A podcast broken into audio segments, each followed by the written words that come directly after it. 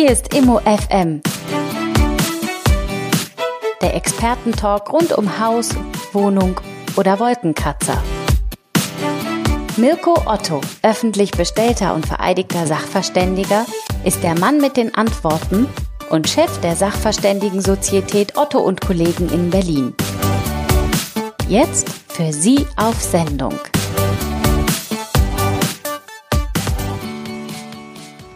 Herzlich willkommen, liebe Hörer. Schön, dass Sie da sind. Hier ist die erste, die ja Jungfernausgabe Immo.fm sticht in See. Heute mit unserem ersten Thema und natürlich wie in Zukunft immer mit Ihrem Gastgeber. Hier ist der Immobiliensachverständige aus Berlin. Hier ist Mirko Otto. Hallo. Hallo Mirko. Ja, wir sind wieder bei dir im Berliner Kaiserdamm im Büro und wollen ein bisschen Fahrt aufnehmen. Wir werden viele, viele komplexe Themen in den nächsten Wochen und Monaten gemeinsam besprechen. Und äh, du hast hier erstmal so eine Art ja, kleines Lexikon, ja, Vokabelquiz wäre zu locker gesagt, ausgesucht für uns. Wir möchten heute erstmal Begriffe besprechen, die jeder kennen muss, der mit Immobilien zu tun hat. Richtig? Richtig. Es sind dieses, die Begriffe Verkehrswert, Marktwert, Verkaufswert und Wert allgemein, denn all diese Begriffe, da habe ich sehr oft den Eindruck, die Leute verwenden sie, wissen aber nicht so genau, was das eigentlich meint. Und ich denke, deswegen sollte man die Begriffe am Anfang mal erklären und mal klarstellen, was das denn eigentlich meint. Und dass da teilweise gar keine Unterschiede drin sind, obwohl die Leute meinen, es wären welche da. Fangen wir mal an mit dem Begriff Verkehrswert. Der ist im Gesetz definiert, im Baugesetzbuch genauer gesagt, Paragraph 194. Ähm, ich erspare jetzt mal diese Definition herunterzubeten und sage mal eine aus meiner Sicht äh, einfache und griffige. Der Verkehrswert ist der wahrscheinlichste Kaufpreis zum Bewertungsstichtag. Das heißt, mit anderen Worten, eine beliebige Immobilie XYZ wird verkauft und dann hat die zu einem bestimmten Tag einen bestimmten Wert, der wahrscheinlich erzielt wird, wenn man sie versucht, an dem Tag zu verkaufen. Hast du da vielleicht eine Art Merkhilfe? Also wie genau ist das Wort Verkehr dazu verstehen? Heißt das sozusagen Handelsverkehr oder? Genau das, das ist der normale Verkehr des Marktes. Das ist äh, da drin. Das heißt, wie Grundstücke, so wie alle anderen Waren ja auch, gehandelt werden, das ist bei Grundstücken halt ein bisschen langfristiger. Also ein Verkehrswert von heute bis heute Abend ist nicht machbar. Da haben die Börsianer schon wieder äh, 35.000 weitere Verkehrswerte dazwischen. Also weil, für Aktien meinst du jetzt? Weil für Aktien halt alle Sekunde oder alle zehn Sekunden ein Kauf stattfindet und der Kurs natürlich unglaublich schwankt. Äh, und jedermann weiß, der schon mal eine Immobilie gekauft hat, oder ich glaube, da reicht auch die normale Vorstellung, äh, wenn ich mich heute entschließe, meine Eigentumswohnung zu verkaufen, dann wird das nicht heute Abend abgeschlossen sein. Das ist schlicht unmöglich. Okay, aber der Vergleich hinkt nicht zu sagen, der aktuelle Aktienkurs, ob man ihn tagesgenau nimmt oder minutengenau, je nachdem wie online man ist, ist das schon das, was am ehesten dem Verkehrswert entspricht? Ja, mit allen Übertreibungen oder Untertreibungen, die auch einen Aktienkurs mal beeinflussen. Das gibt's in abgeschwächter Form auch bei den Immobilien. Nicht ganz so volatil, äh, wie das äh, die Lateiner sagen vom Volar, nee, die Italiener sagen das vom italienischen Volare Fliegen, äh, die Flatterhaftigkeit von Kursen ist bei Immobilien natürlich bedeutend geringer. Genau, also eine volatile Aktie ist jetzt eben nicht eine deutsche Bank, die kann auch volatil sein, aber wenn man jetzt zum Beispiel sagt, man hat aus irgendwelchen Schwellenländern irgendwelche Aktien oder so, wo man sagt, die schwanken am Tag mal sogar um die ganzen 20 Prozent, da ist dieser Chart, also diese Kurve, die fliegt hoch und runter. Das ist dann etwas Volatiles sozusagen. Richtig. Und das gibt's bei Immobilien natürlich in dem Maße nicht. Und tagesgenau wahrscheinlich ja erst recht nicht. Tagesgenau erst recht nicht. Und natürlich ist der Wert auch nie so genau wie der genaue Wert einer Aktie, die mit 6,79 Euro gehandelt wird und vielleicht noch ein paar Nachkommastellen. Das, das gibt's bei Immobilien natürlich nicht. Eine Wertermittlung äh, einer Immobilie ist immer eine Schätzung die auch bestimmten Schätzungenauigkeiten unterliegt, weil eben Immobilien anders als Aktien, da gibt's von einer Sorte, weiß ich nicht, eine Million Stück und die sind alle gleich und die sind wirklich identisch. Die haben keinerlei Unterschied, ob ich die Aktiennummer 783.694 habe oder äh, die Aktiennummer 834.000. Das sind genau dieselben Anteile und die berechtigen mich zu exakt denselben Sachen jeweils der anderen Aktie. Das heißt, ich habe da keinen kein Unterschied im Unterschied zu Häusern. Da könnte zwei Hausnummern weiter schon eine ganz andere Lage aufgrund einer Emissionsbelastung, also einer lauten Straße oder einer Bahnlinie vorliegen. Naja, ich muss doch bloß eine Wohnung im dritten Stock haben statt im zweiten und die hat plötzlich Sonne und die andere nicht, oder? Auch das ist eine Möglichkeit, wo man sagen muss, einfach, Immobilien sind nie identisch, weil sie sind ja immobil, können sich nicht bewegen und dementsprechend können sie nicht denselben Raum einnehmen und dementsprechend ist immer schon eine kleine Lageunterschied da, aber der kann eben unterschiedlich groß ausfallen. Entweder die Erdgeschosswohnung zur Penthouse-Wohnung in derselben Hausnummer. Ich glaube, das ist naheliegend, dass das nicht denselben Wert haben kann. Und dadurch, dass wir eben nicht so viele Transaktionen haben am Immobilienmarkt wie bei Aktien, wo wir eben pro Stunde, ich weiß nicht wie viel 10.000 Transaktionen haben, können wir natürlich auch nicht mit der statistischen Genauigkeit arbeiten, mit der ähm, Aktienleute arbeiten. Der WGH hat mal irgendwann gesagt, eine Abweichung von 15 Prozent nach oben oder unten wäre eine Wertermittlung nicht falsch. Man versucht es natürlich als Bewerter, die äh, Abweichung geringer zu halten, aber man muss auch ganz ehrlich sagen, es gibt bestimmte Immobilienarten, die sind anfälliger für ein Auseinanderfallen von dem tatsächlichen Kaufpreis und dem, was der Bewerter vorher bewertet hat. Einen interessanten Unterschied finde ich auch, vielleicht möchtest du uns dazu noch was sagen.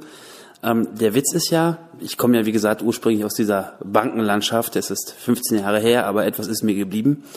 Der Witz ist ja auch der, wenn du eine Aktie an der Börse hast, dann hast du ja auch Tausende und Tausende von Teilnehmern. Das heißt, du kannst ja durch diese Gebote sofort ermitteln, was der Markt bereit ist zu zahlen. Und das ist doch bei euch wahrscheinlich ein großes Problem. Richtig, weil für viele Immobilien gibt es gar nicht so viele Käufer. Und da fängt schon der erste, der erste Punkt an, wo Sachen sich unterscheiden können. Ähm, in der Definition des Verkehrswertes werden besondere Interessen ausgeschlossen. Also mit anderen Worten, der Nachbar kauft mein Grundstück weil dann kann er im Unterschied zum Zustand vorher einfach viel besser sein Grundstück selbst ausnutzen. Dann ist das nicht ein typischer Verkehrswert, weil der hat ja ein besonderes Interesse, sagen wir. Oder äh, innerhalb der Familie finden Verkäufe statt. Von Papa auf die Kinder und der Papa sagt, gut, ich muss ja nicht den letzten Euro nehmen, ich will ja nur einen bestimmten Anteil haben weiß nicht, um die Schulden abzuzahlen, was auch immer die Motivation ist.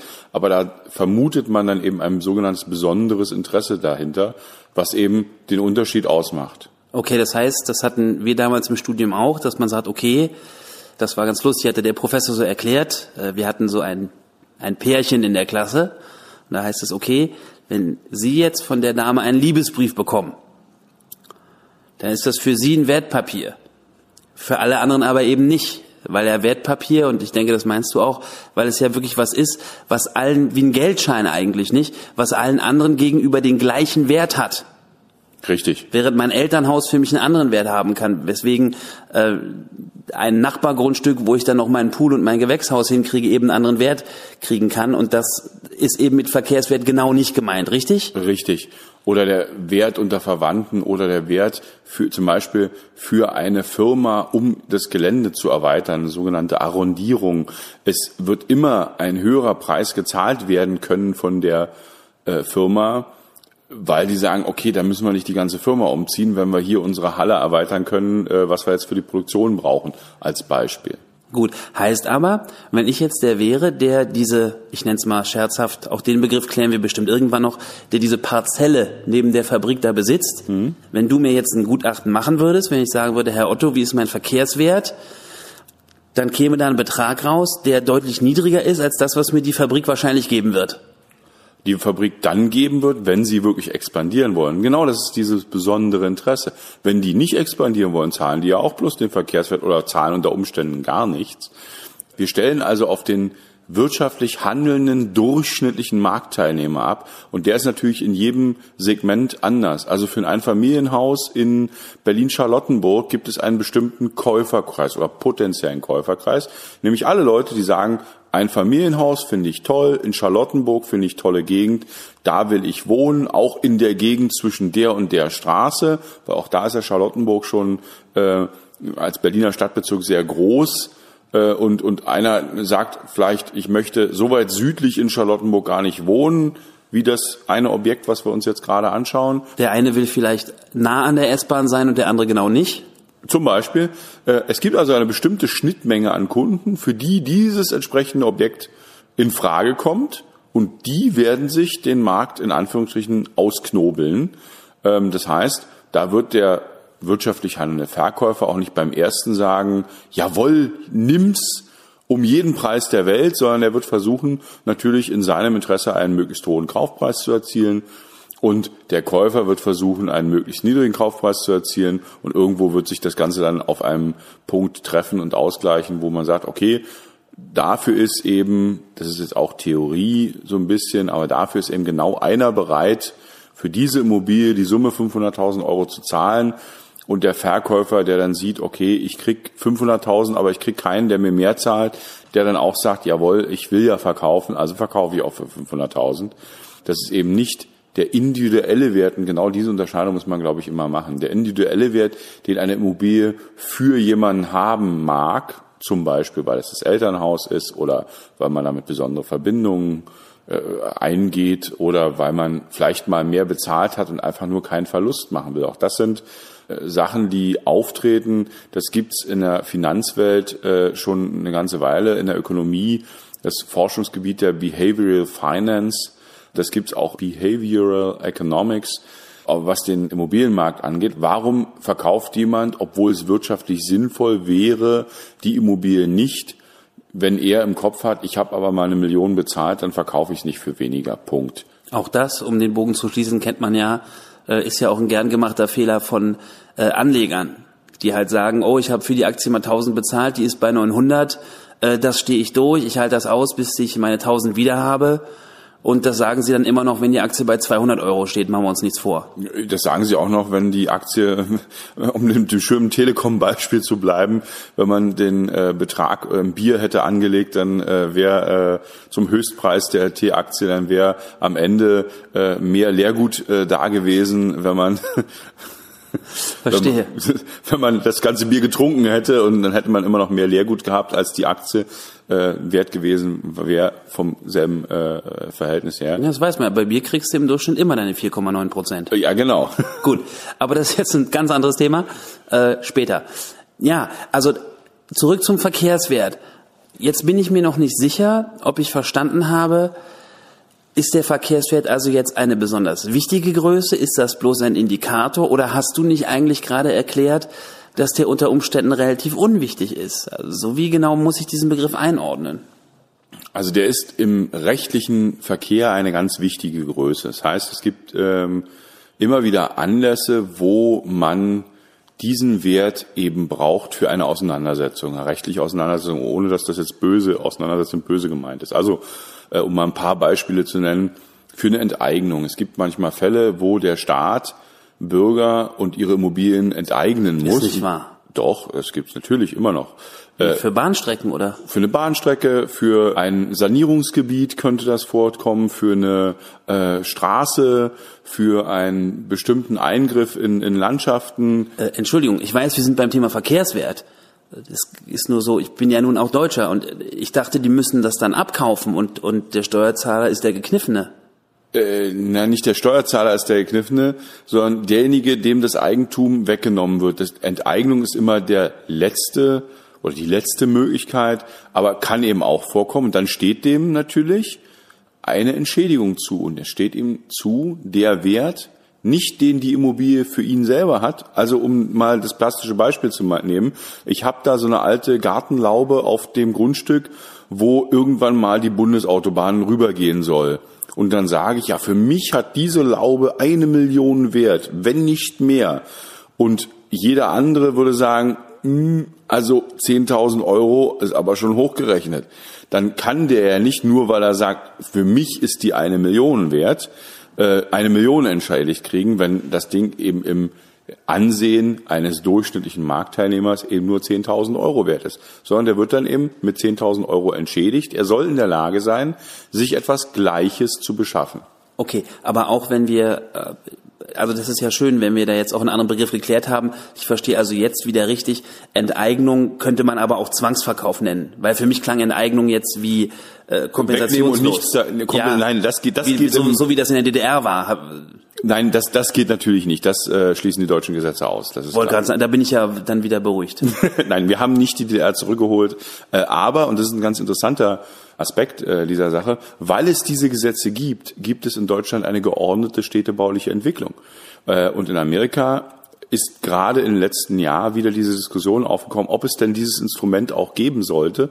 Man stelle sich vor, da sollte eine Autobahn gebaut werden und einer sagt, nö, in Amerika ist dann so, ja, dann ist nö, dann gibt's da nichts, dann wird da nichts Das können gebaut. wir aus Filmen auch gerne mal. Genau und äh, Wo der dann tyrannisiert wird und dann stellt man Lautsprecher auf und was auch immer, aber das ist natürlich nicht der Zusammenhang einer Gesellschaft. Die Gesellschaft muss im Rahmen dessen agieren, dass man die Rechte eines Einzelnen natürlich um so wenig wie möglich tangiert, aber es muss irgendwo auch das Mittel geben, wenn einer nicht will, dann muss er sich halt woanders was kaufen.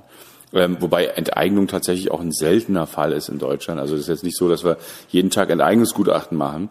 aber, gut, das wäre so ein Punkt, wo man den Verkehrswert dann äh, ins Feld führen muss. Genau. Äh, in einer Ehe gibt es zum Beispiel den Güterstand der Zugewinngemeinschaft. Das heißt, nehmen wir mal an, der Ehemann oder die Ehefrau ist völlig egal, bringen zum Beginn der Ehe äh, schon eine Immobilie mit ein und die ist am Ende der Ehe auch noch da, dann soll mit Also die, Immobilie, nicht die, die Frau. Immobilie, ne? die Frau, die Frau ist halt dann auch. vielleicht weg oder der Mann, aber äh, darum geht's nicht, sondern die Immobilie ist halt noch da und die hat ein, eine bestimmte Wertentwicklung erfahren und diese soll, an der soll eben der andere Ehepartner, der nicht wirtschaftlich beteiligt an der Immobilie war, soll halt da an dem Wertzuwachs ähm, beteiligt werden. Also man stellt sich mal, vor, die Frau hätte ein altes, abgewracktes Einfamilienhaus mit in die Ehe gebracht. Der Mann macht in so Sonntags- und Wochenendarbeit aus dem Ding ein Schmuckkästchen und am Ende sagt sie dann und tschüss, äh, dann müsste eben der Mann für den Wertzuwachs der Immobilie ein Ausgleich äh, zustehen. Und ähm, andersrum wäre es ganz genauso, weil man sagt, die beiden Ehepartner haben während ihrer Ehe ja mit gemeinsamen Aufwendungen diesen Wertzuwachs eben ja, geschaffen. Und da muss es eben Gutachten geben, die die Werte der Immobilien zu den einzelnen Stichtagen festlegen. Und das ist der Verkehrswert. Was manchmal als Irrtum kommt von Kunden, die mit der Thematik sich selten auseinandergesetzt haben, ist, ja, ich habe da einen Gutachtenwert von und der wahre Wert wäre aber. Das kann nicht sein, weil der wahre Wert ist der Verkehrswert. Das heißt, wenn ein Gutachtenwert so erheblich von dem tatsächlich erzielten Kaufpreis abweicht, dann muss man davon ausgehen, dass das Gutachten entweder falsch ist oder eben der Käufer oder der Verkäufer sowas wie ein besonderes Interesse oder eine besondere Nachlässigkeit, ein besonderes Desinteresse hatten, was eben ungewöhnlich ist und sie haben sich eben nicht wirtschaftlich oder vernünftig verhalten. Okay, aber jetzt zum Mitkommen. Du hast ja jetzt gerade einen neuen Begriff eingeführt. Ähm, Gutachtenwert. Das ist tatsächlich, also ist Der Gut, das Gutachten Ist das weist ein- ist den das- das jetzt- Verkehrswert aus. Ist das jetzt ein umgangssprachlicher Begriff oder den Kunden halt so benutzen? Den- ja, oder ist genau. das oder ist das jetzt äh, aus deiner Welt ein Fachbegriff? Nein, das ist kein Fach. Das ist der, der, der umgangssprachliche Wert, äh, den die Kunden benutzen, die ja die Begriffe nicht so genau kennen. Äh, man muss noch eins vielleicht hinterher schicken. Es äh, gab früher dann den Begriff Marktwert. Und äh, manche Leute haben äh, verstanden, dass der was anderes wäre als der Verkehrswert. Und äh, das ist mittlerweile ganz klar gestellt. Nein, der Marktwert ist genau der Verkehrswert. Es sind nur zwei Begriffe für, das, für denselben Inhalt. Gut, aber für die Hörer, das Wort Gutachtenwert haben wir jetzt gehört und vergessen es alle wieder. Wir wollen das nie benutzen, weil das ist Bebe. Richtig. Okay, Also unter Sachverständigen ist es Bebe.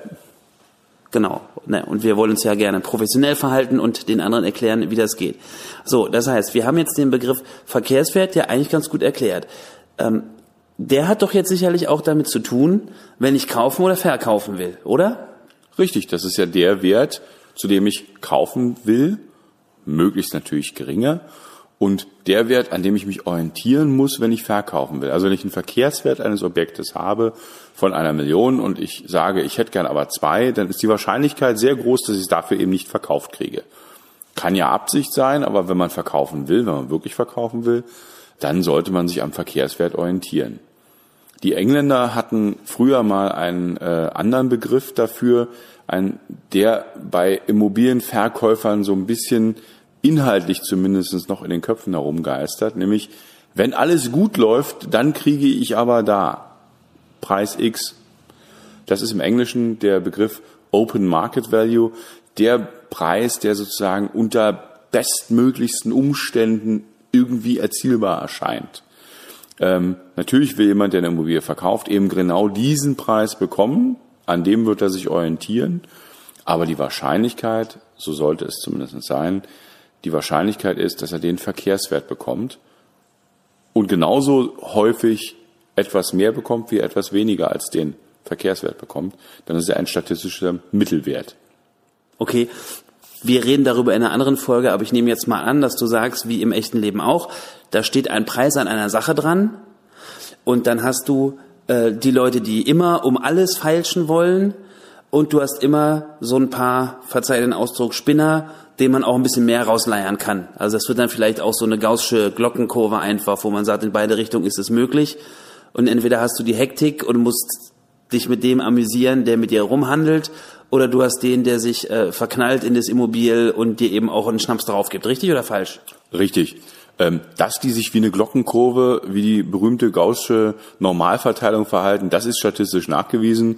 Da gab es mal Doktorarbeiten schon in den 70er Jahren darüber, weil eben das auch eine große Frage war, was über Jahre nicht beantwortet war. Das ist beantwortet da, wo man es ableiten kann. Und das hat dann mal einer gemacht in der Doktorarbeit.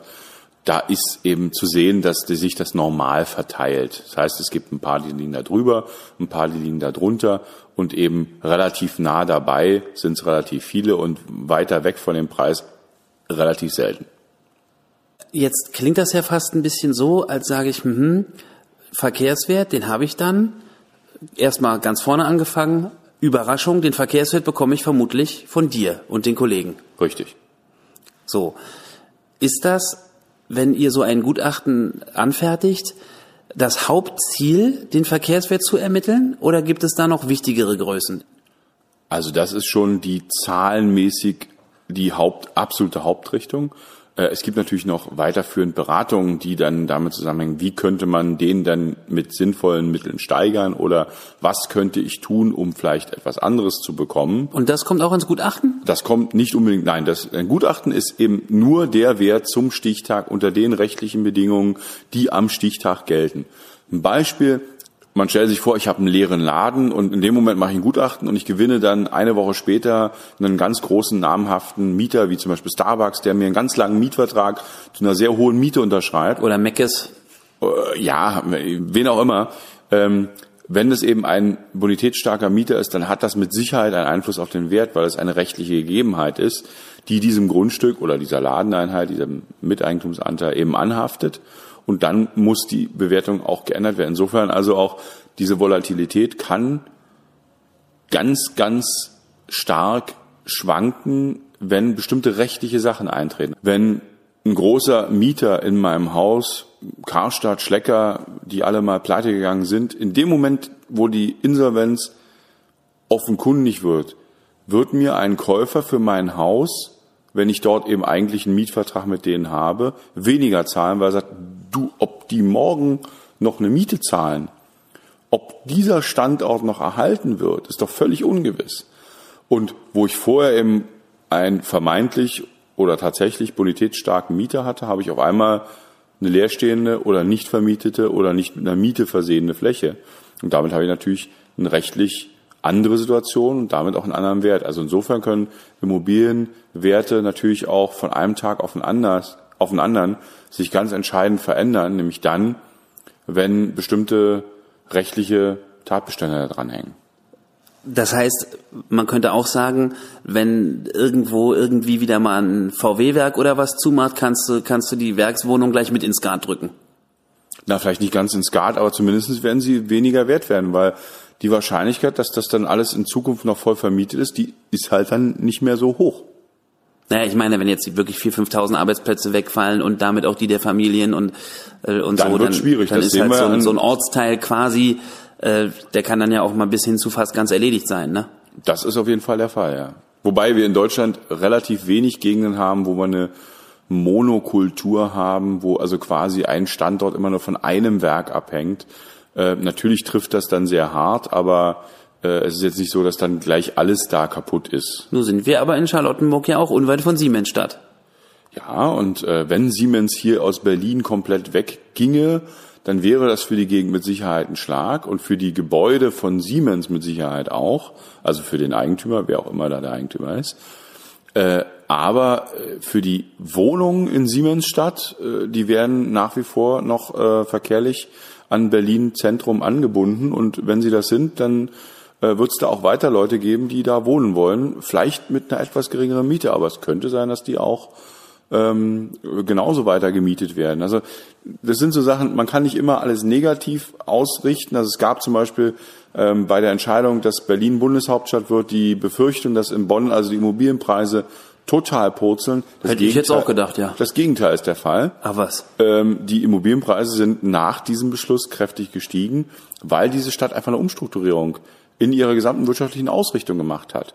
Also da ist tatsächlich die Immobilienpreise gestiegen.